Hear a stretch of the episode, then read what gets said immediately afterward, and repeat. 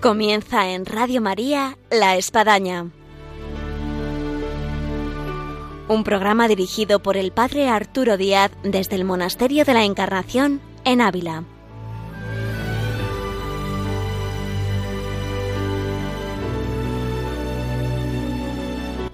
Hola, buenos días, les habla el Padre Arturo Díaz, bienvenidos a La Espadaña. La Espadaña resuena siempre en Santa Teresa y en ese año jubilar teresiano que hemos terminado hace poco y nos parece muy oportuno dedicar este nuestro programa a poder recopilar cuáles han podido ser los frutos de este año jubilar teresiano y para eso qué mejor que tener con nosotros a un padre carmelita, rector de la Basílica de la Santa aquí en Ávila, que es el padre David Jiménez. Así que con él vamos a poder conversar y poder mirar los frutos de este año jubilar teresiano. Bienvenidos a este programa que ahora comenzamos.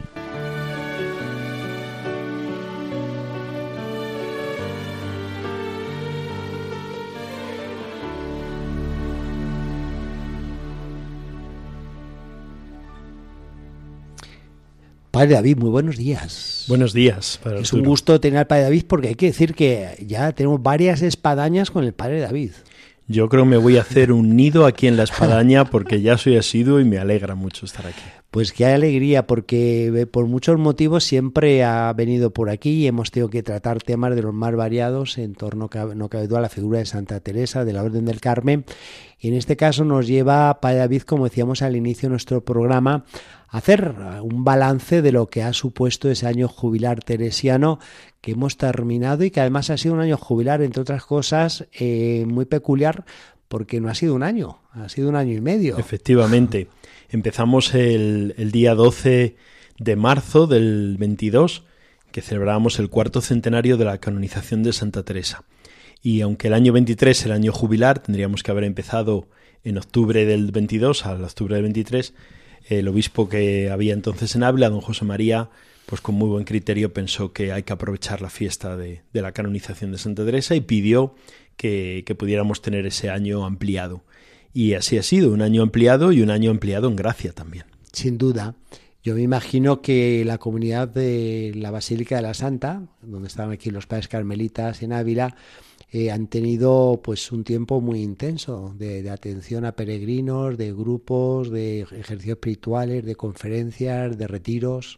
La verdad que, que, sí, para Arturo, todo lo que, lo que ha dicho lo hemos tenido y, y lo hemos tenido de una manera muy gozosa, porque al principio Creíamos que saliendo de la pandemia este año jubilar iba a estar un poco adormecido, ¿no? pero curiosamente, nada más abrir la Puerta Santa, a los tres días nos vino el primer grupo de Panamá, un grupo que ya estaba de visita en Europa y al escuchar que, que comenzaba el año jubilar, pues cambiaron su ruta y vinieron a, y vinieron a la casa natal de Santa Teresa. ¿no? Entonces ese, ese gesto yo creo que nos da un poquito la clave de lo que ha sido este año. ¿no? La figura de, Teresa tiene un atractivo tremendo y hemos tenido muchísimos peregrinos y lo mejor de todo, hemos tenido muchos momentos de, gracia, muchos momentos de oración, muchas confesiones, muchos momentos de, ratos con los peregrinos, eh, celebrar la Eucaristía, también charlas, meditaciones, acompañamiento, que yo creo que es la parte más hermosa de, de los años jubilares. ¿no? La gente viene con una necesidad muy grande de encontrarse con Dios y de encontrarse con Teresa. Y luego los hay que, que son los más hermosos, ¿no? Es gente que viene de turismo, que se, pierde por aquí y de repente pues se notan tocados por, por la santa y entonces preguntan y se abren y, comienzan a leer a Teresa de Jesús y ella pues obra ese milagro de engolosinar a la gente como lo solo sabe hacer ella hablando de año peculiar, también es peculiar porque han sido tres obispos. Este año y medio sido tres obispos de Ávila. Sí, hemos tenido a don José María, después cuando se fue, que pasó a Granada, volvió don Jesús a hacerse cargo de la, de la diócesis en lo que el Papa nombraba un obispo y ahora tenemos a otro don Jesús, don Jesús Rico, que es el nuestro nuevo obispo de Ávila. Así que abrió la puerta santa eh, del año jubilar eh, don José María. Abrió la puerta santa don José María, don Jesús García Burillo hizo el acto de comienzo del año jubilar teresiano en octubre y don Jesús Rico ha cerrado la Puerta Santa. Así que algo también para, vamos, el diario de comunidad y para los análisis históricos, ¿no? Sí, sí, la verdad que, la Santa atrae hasta, hasta múltiples obispos en la misma diócesis. Mirando un poquito lo que ha podido ser este año jubilar y las muchas cosas y los frutos que puede haber comportado, eh, ¿hay algún rasgo al Jorpa de David que pudiese uno destacar en torno a este año jubilar de lo que uno ha podido eh, vivir? A mí hay dos, dos acontecimientos que me, que me gustan mucho, ¿no? Dos acontecimientos ordinarios, porque bueno, de, fiestas y celebraciones, pues son preciosas y hemos tenido muchas, ¿no? Como el, el, cumpleaños de Santa Teresa, el 28 de marzo, que se celebra de una manera muy gozosa, ¿no? Pero hay dos cosas que, que yo señalaría. La primera es la cantidad de gente que se ha acercado al confesionario. Gente de, de fuera y gente de Ávila, de la provincia de Ávila, que ha venido que llegaba hasta, hasta nuestra casa y decía, quiero ganar el, el jubileo, quiero lucrar la indulgencia y estoy dispuesto a, a, comenzar pues con, con, una confesión. Y es algo hermoso porque yo a todos los peregrinos les digo que la puerta santa es Cristo, ¿no? que no son una piedra que está ahí o una pared, sino que la puerta santa es Cristo y, y, y el año jubilar consiste en entrar a través de Cristo. Y Teresa nos enseña eso, a que el, cambio en la vida la conversión pues no es solo cosa de nuestra cabeza y decir voy a cambiar de vida, sino voy a entrar a, dejarme tocar por Jesús como se dejó tocar ella en esta casa de la encarnación y, cambió el mundo entero. ¿no? Y yo creo que eso para mí es lo más hermoso de este año jubilar, ¿no? la cantidad de gente que hemos notado que, que se ha acercado al confesionario de una manera nueva, gente de aquí de Ávila, gente de fuera que ha venido, quiero, quiero ganar el jubileo, quiero encontrarme bien con el Señor, quiero ponerme en ese camino nuevo. ¿no? Para mí eso es lo más, lo más hermoso. Y la segunda parte que me apasiona y me gusta mucho es todos estos visitantes que llegan a nuestra casa y que pues con una palabra, con, con estar hablando un rato, con una visita al museo o a la iglesia, pues se les abre un poquito el, corazón, ¿no? Se les abre el corazón y uno tiene la oportunidad de, gracias a Santa Teresa, pues de, de acercar a las personas un poquito a ese amor de Dios que, que está ahí. Yo creo que eso es lo más hermoso del año jubilar, que, que son momentos de gracia muchas veces anónimos, pero de, de, gente que viene, ¿no? Después podemos hablar también de grandes grupos, grandes visitas, pero para mí estas son las, los momentos más, más apasionantes. Vamos a hablar de una gran visita, pero antes de eso yo quisiera hacer aquí eh, un comentario, si alguien conoce la Basílica de la Casa Natal de los Padres Carmelitas, se ha caracterizado siempre en su historia de que uno entra y hay un timbre para tocar y que alguien baje al confesionario. Y siempre ha sido unos lugares eh, en los que la gente que ha querido confesarse, pues sabe que ahí puede acudir, que tiene alguien que le va a atender seguro. Así que dado lo que cuenta aquí el Padavillo, imagino que ese timbre ha estado sonando bastante durante este año. Pues sí, como toda la gente de Ávila conoce, nosotros en, siempre cuando hay una celebración, pues siempre un padre o dos están en el confesionario, pero a cualquier hora el, timbre de la portería del convento, pues eh, pueden llamar y, cualquier padre baja y atiende. Sí. Saliéndonos, Padre David, del ordinario, ha habido así algo extraordinario y que se da cada tres años más o menos, y es la JMJ en Lisboa el paso de una turba, de una multitud incontable de jóvenes, de peregrinos que han pasado por Ávila yendo hacia Lisboa o también luego de regreso. El caso es que Ávila parecía una especie de, de mini JMJ de alguna forma. Yo no sé si mini, porque ha venido tanta gente que madre mía. Siempre que hay una JMJ en cualquier parte de Europa, que venga un poco de paso. Mm. Siempre vienen a Ávila. Pero lo de este año ha sido algo desbordante. Yo siempre cuento lo mismo. Teníamos reservado, porque había grupos que desde hace seis o siete meses reservaron la iglesia para tener una Eucaristía, una oración o una catequesis en un salón de, de la casa, ¿no? Y teníamos una reserva para setecientas y pico personas. Pero es que al cabo del día han pasado más de mil personas cada día. No setecientas en toda la semana, más de mil cada día con inscripción y sin inscripción, hasta tal punto que hemos tenido la iglesia llena. Usted sabe que la iglesia de Santa está siempre abierta, menos las horas de las comidas, pero ha, permanecido abierta casi las 24 horas porque venían una cantidad de grupos increíbles. además de los salones que tenemos en la casa, también para catequesis, para encuentros, hasta tal punto que había momentos en que los jóvenes tenían que hacer su catequesis en la plaza o en un parquecito que hay cerca de, de nuestro convento, ¿no? porque no daba abasto. Tanto a la ida como a la vuelta han venido muchísimos grupos, muchísimos, muchísimos grupos de jóvenes, muchos con sus obispos, con sus párrocos, acompañándoles, y todos tenían el mismo resonar. Necesitamos, necesitamos la espiritualidad de Santa Teresa y de San Juan de la Cruz. Son esenciales para, para la vida del cristiano y, hemos venido hasta aquí porque, porque necesitamos de ellos.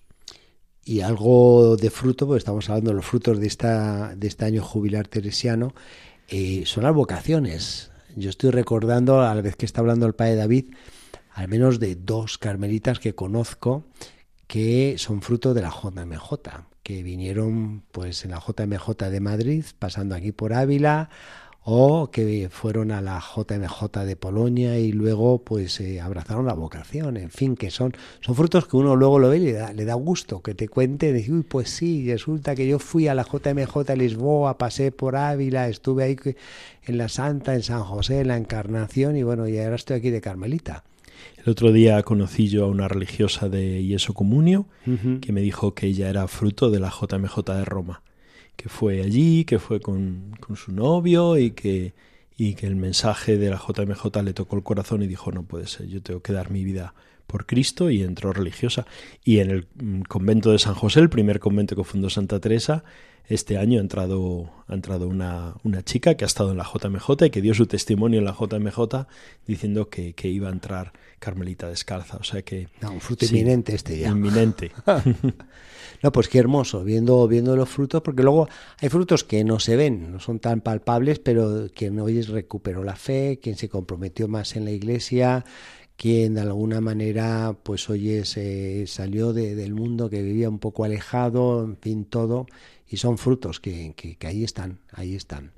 Ahora, mirando, Padre David, a los próximos eh, años jubilares, dada la gracia que nos concedió el Papa Francisco de que cada vez que la fiesta de Santa Teresa cayese en domingo, 15 de octubre, fuese año jubilar, entonces ya no son años jubilares como era antes, que era pues eso casi, casi cada 70 años, cuando eran las fechas de, del 82, el año en que eh, falleció Santa Teresa o del año 15. Ahora ya pues tenemos estos intervalos que tenemos la dicha de estar participando en años jubilares teresianos. Eh, mirando ya hacia el próximo año, que además no, es tan lejano en cierto sentido, ¿eh? lo vemos así, pero vamos, no son siete años como eh, piensa uno estipulado así de, pues eso, de cada vez que cae en domingo. En este caso, por los años bisiestos, resulta que cae en el año 27. En base a lo vivido en este año jubilar del año 22-23, porque ha sido año y medio, y, del próximo jubileo del 2027, ¿qué, qué aspectos quizás el padre David se eh, propondría para, para la vivencia de, del próximo que está por venir? Bueno, yo propondría varias cosas. La primera sería eh, una apertura, una apertura de nuestro corazón a la palabra de Teresa de Jesús. ¿no? Cuando el Papa San Pablo VI la declara doctora de la Iglesia, primera mujer doctora de la Iglesia, dice que Teresa es formadora de almas es formadora de personas que, quieren encontrarse con Cristo. Y que Teresa guarda un secreto y ese secreto es la oración. Y ella se convierte en maestra de oración para la Iglesia. Entonces yo lo primero que, que, me gustaría es que ese año 27-28 fuera un año de, de, una profunda apertura y de escucha a esa palabra de Teresa que nos invita precisamente a través de la oración a ese encuentro personal con Jesucristo es lo más básico de nuestra vida cristiana, pero es que es lo más importante. Es que sin eso no tenemos nada. Y Teresa precisamente va ahí al hondón del alma. Nos invita a entrar, a entrar a ese encuentro con Jesús, como nos invitó en las moradas, a entrarnos con Él como un encuentro que nos transforma la vida y del cual, como reza la placa que tenemos puesta en la puerta santa, la puerta para entrar a este castillo es la oración. Ese encuentro personal con Jesús en la oración. Yo creo que ese sería como el, lema, podría ser un lema precioso para ese año. Recuperar esa, esa intimidad con el Señor, recuperar ese encuentro con, con Jesús que es lo que nos transforma. Y ahí Teresa hace de guía hace de una preciosa guía que nos toma de la mano, que ella tuvo una experiencia también que no siempre fue clara, que fue difícil, pero que llegó un momento en que se rindió a los pies de Jesús y le transformó la vida. ¿no? Me gustaría que ese año 27-28 a cada uno de nosotros nos pasara lo mismo nos dejáramos coger de la mano de Teresa y nos dejáramos transformar también por ese encuentro apasionado por Jesús en nuestra vida. Pues dejamos esta preparación espiritual, que no cabe duda que es importante, donde cada quien pudiese acercarse a Santa Teresa a través de la oración, a través también de sus escritos, a través de, de, las carmelitas y los padres carmelitas que están pues tan a la mano en tantos lugares de España y también del mundo, para que cuando llegue el año jubilar teresiano no sea algo así como una figura no conocida, sino una figura que, que, se ha vivido, que es muy hermoso, que tú te encuentras aquí con gente que llega y a lo mejor llega de países pues son tanto lejanos y de culturas y lenguas difíciles como pueden ser coreanos, y donde, oye, pues es que han leído a Santa Teresa, nunca han estado en España, no conocían mucho, eh, bueno, el entorno de Santa Teresa, pero es que han leído sus escritos. En el año 2015, cuando el quinto centenario del nacimiento de Santa Teresa, toda la Orden del Carmen se embarcó tres o cuatro años antes en un precioso proceso de lectura de las obras de la Santa. Uh -huh. Se releyeron cada año una de sus obras y toda la Orden a la par, las, las carmelitas, los carmelitas y los laicos, estábamos leyendo los mismos libros a la vez. ¿no? Era precioso encontrar bueno, gente pues que llegaba hasta aquí sí. y que te decía, es que yo voy leyendo voy por las fundaciones, voy por el camino, voy leyendo esto, voy leyendo... y Santa Teresa me ha tocado y he querido venir hasta aquí. Quiero llegar hasta este lugar, ¿no?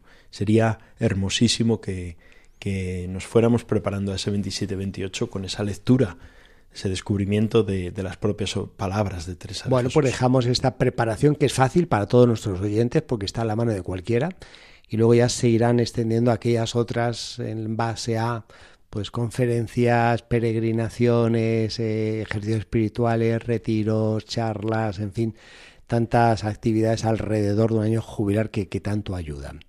Hablando de frutos de este año jubilar eh, teresiano, hay uno también muy especial y muy de la casa, y está en la casa de Santa Teresa, que de ser una iglesia, una casa natal, se ha convertido nada más y nada menos que en una basílica.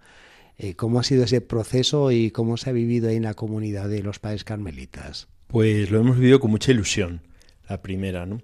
Primero es mucha ilusión porque mmm, más que nada ha sido como un reafirmar lo que, lo que esta iglesia de la Santa, que se conoce en Ávila, pues ha sido durante toda su historia, ¿no? Un lugar abierto, un lugar de oración, un lugar donde se ayude a la gente a encontrarse con Dios a través de los sacramentos, un lugar donde, donde hemos querido siempre como Santa Teresa vibrar con ese amor por la Iglesia, con el Santo Padre.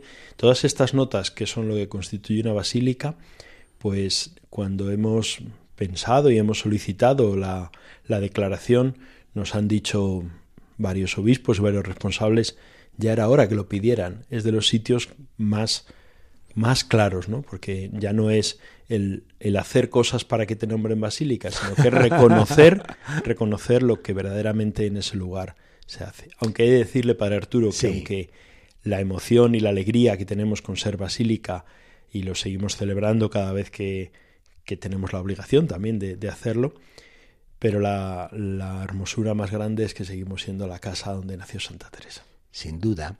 Y hablando de ese lugar, yo quisiera todavía ahondar un poquito más, porque no hace mucho he estado en Mancera de Abajo, un lugar, vamos, muy entrañable entre Ávila y Salamanca, eh, al lado de Duruelo, eh, y ahí fue donde comenzó la, orden masculina, la orden de los padres carmelitas, y, luego se vio trasladado ese convento ori original que fue Duruelo, luego Mancera, a, aquí a Ávila, a la Santa. Y yo creo que esto hay que decirlo porque pocos lo saben. Efectivamente, pero este que convento, estamos emanados este convento de, de, es vamos, de la el fuente. Primer, el primer convento de la orden, uh -huh. el primer convento de la orden masculina.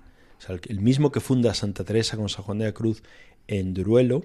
Esa fundación nunca se cierra, como bien ha recordado, se traslada a Mancera, allí viven los padres unos años y en el año 1600 el obispo pide que vengan a Ávila. Y aquella fundación no se cierra, sino que se traslada y se traslada a esta, a esta casa donde estamos ahora. ¿no? Entonces para nosotros es la primera casa de la orden, primero porque ha nacido Santa Teresa en ella, pero también porque es la primera fundación masculina y así lo, lo tenemos con, pues con mucha alegría, ¿no?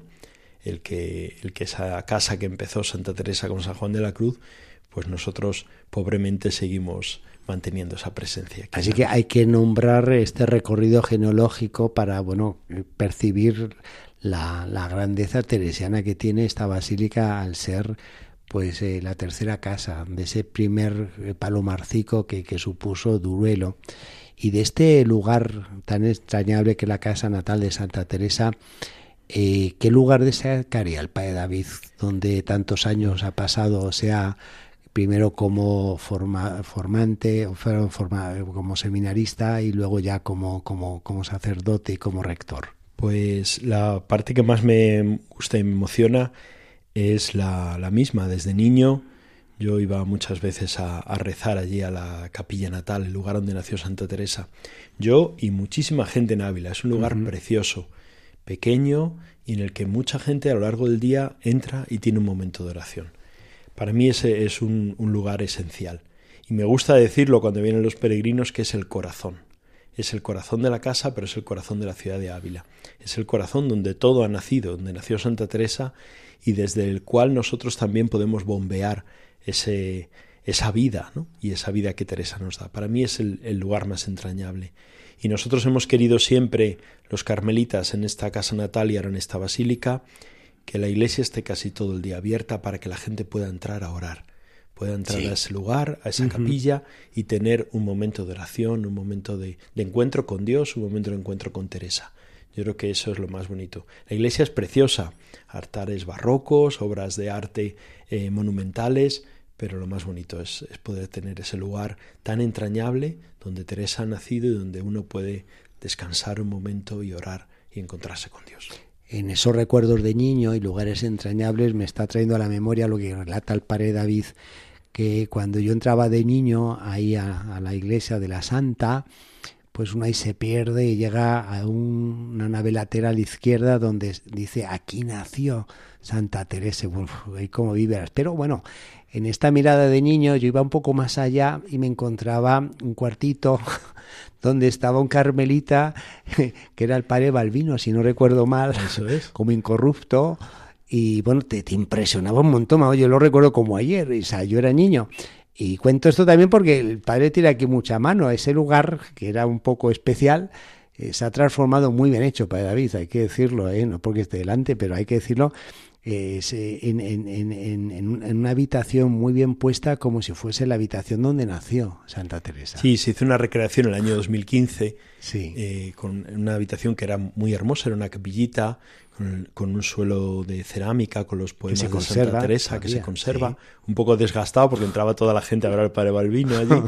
y, bueno, hace unos años el cuerpo del Padre Balbino se sacó a la iglesia, en un lateral está con una lápida, un lugar para que se pueda venerar. Y, y, en, y en ese sitio se hizo una reproducción de la habitación de la Santa. ¿no? Voy a contar una anécdota. Si me sí, lo sí, sí, para eso estamos aquí, al micrófono abierto en la venían, venían turistas o peregrinos y decían, ah, pero aquí nació Santa Teresa, en una iglesia. Entonces dijimos, no, esto hay que, hay que ayudar, hay que hacer una catequesis. Y entonces se hizo la reproducción de la, de la habitación y ahí tenemos la reproducción y tenemos un, un detalle muy bonito, tenemos un cirio que regaló el Papa Francisco al general de la Orden el 28 de marzo del 2015 con motivo del, del nacimiento de Santa Teresa y el Padre General lo, lo trajo y lo regaló a, a, Ávila. Entonces tenemos también ese, esa presencia ahí de, del Santo Padre en esa habitación de la Santa. No cabe duda que es uno de los lugares entrañables de la vida de Santa Teresa y que efectivamente la gente que viene, pues viene buscando la casa natal. Entonces, bueno, se imagina que quizás todavía están los salones, está el patio del, de, de, entrada, está eh, la habitación donde jugaban los niños y bueno, hay varias recreaciones muy bien hechas, como está la huerta o el jardín, y luego también el museo que, que, que logró el padre Juan Bosco ahí abajo donde puede tocar un poco incluso los lugares más, más, originales de lo que fue esa casa. Sí, esa cripta es una cripta de 1500 metros cuadrados, uh -huh. precioso en ladrillo y piedra, que aunque no hubiera nada ya sería un lugar digno de visitar, pero además es que es un recorrido que, que el padre Juan Bosco dibujó precioso sí. de toda la vida y el mensaje de Teresa de Jesús y que como bien dices toca algunos lugares que son muy íntimos y muy personales de la casa de la Santa en esa capilla de la que antes hablábamos, donde nació Santa Teresa, yo era un niño, yo casi no me acuerdo. Usted, Padre Arturo, a lo mejor sí se acuerda de aquel 1 de noviembre de 1982. Exacto, sí, Tuvimos sí, un sí. peregrino excepcional. Sí. El Papa San Juan Pablo II entró en aquella capilla y estuvo un rato de oración. un rato también orante en aquel lugar donde nació, donde nació la santa. ¿no? Si uno mirara hacia atrás veríamos a tantos peregrinos que han venido. Hace poco me enteré que un mártir carmelita de la Orden de la Antigua Observancia, carmelita de la Antigua Observancia, el padre Tito Brasma, también visitó Ávila y también visitó la capilla natal. Son lugares que, que atraen y son lugares que, que, muchos de nosotros un día ojalá podamos, pueda alguien decir, él también estuvo allí, estuvo orando y allí se encontró con Teresa. Sí, sí, esto que cuenta el padre David es muy hermoso porque efectivamente a veces trazamos la mirada hacia atrás en siglos, pero vemos que hay santos casi de nuestro tiempo que hemos conocido que también han pasado por estos lugares teresianos. Aquí mismo en la Encarnación hacemos memoria por supuesto el padre del Papa San Juan Pablo II, de Santa Maravilla de Jesús, de, del hermano Rafael o San Rafael Arnaiz, en fin, de santo del siglo XX. El hermano Rafael cuenta sus experiencias cuando estaba aquí en Ávila, iba a rezar a la iglesia de la Santa uh -huh. y muchas veces se quedaba ahí hasta el final y, y, ya el hermano le tenía que decir, mire que vamos a cerrar, ¿no? Pero cuenta ese, esos relatos, sí, allí rezando en ese lugar. Muy bien, Padre David, pues ha sido un gusto una vez más vernos aquí en La Espadaña, en Radio María y poder disfrutar de este año jubilar teresiano que hemos estado viendo los frutos, pero bueno, también vemos que son frutos que es un poco como la levadura al grano de mostaza, que ahora mismo no los vemos, pero que, que, que van a fructificar, que se van a dar. Así que rezamos por ellos. Muy bien, muchas gracias para Arturo y nos vemos en esta espadaña. En cualquier momento, gracias.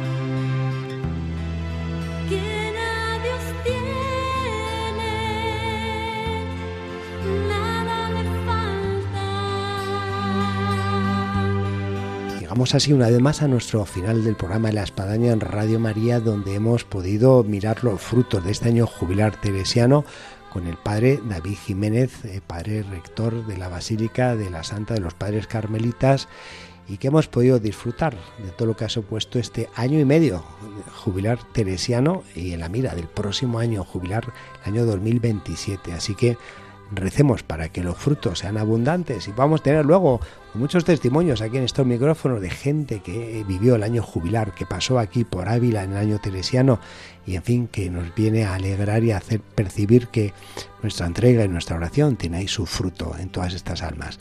Un saludo desde Radio María La Espadaña y les esperamos aquí el próximo programa. Dios mediante.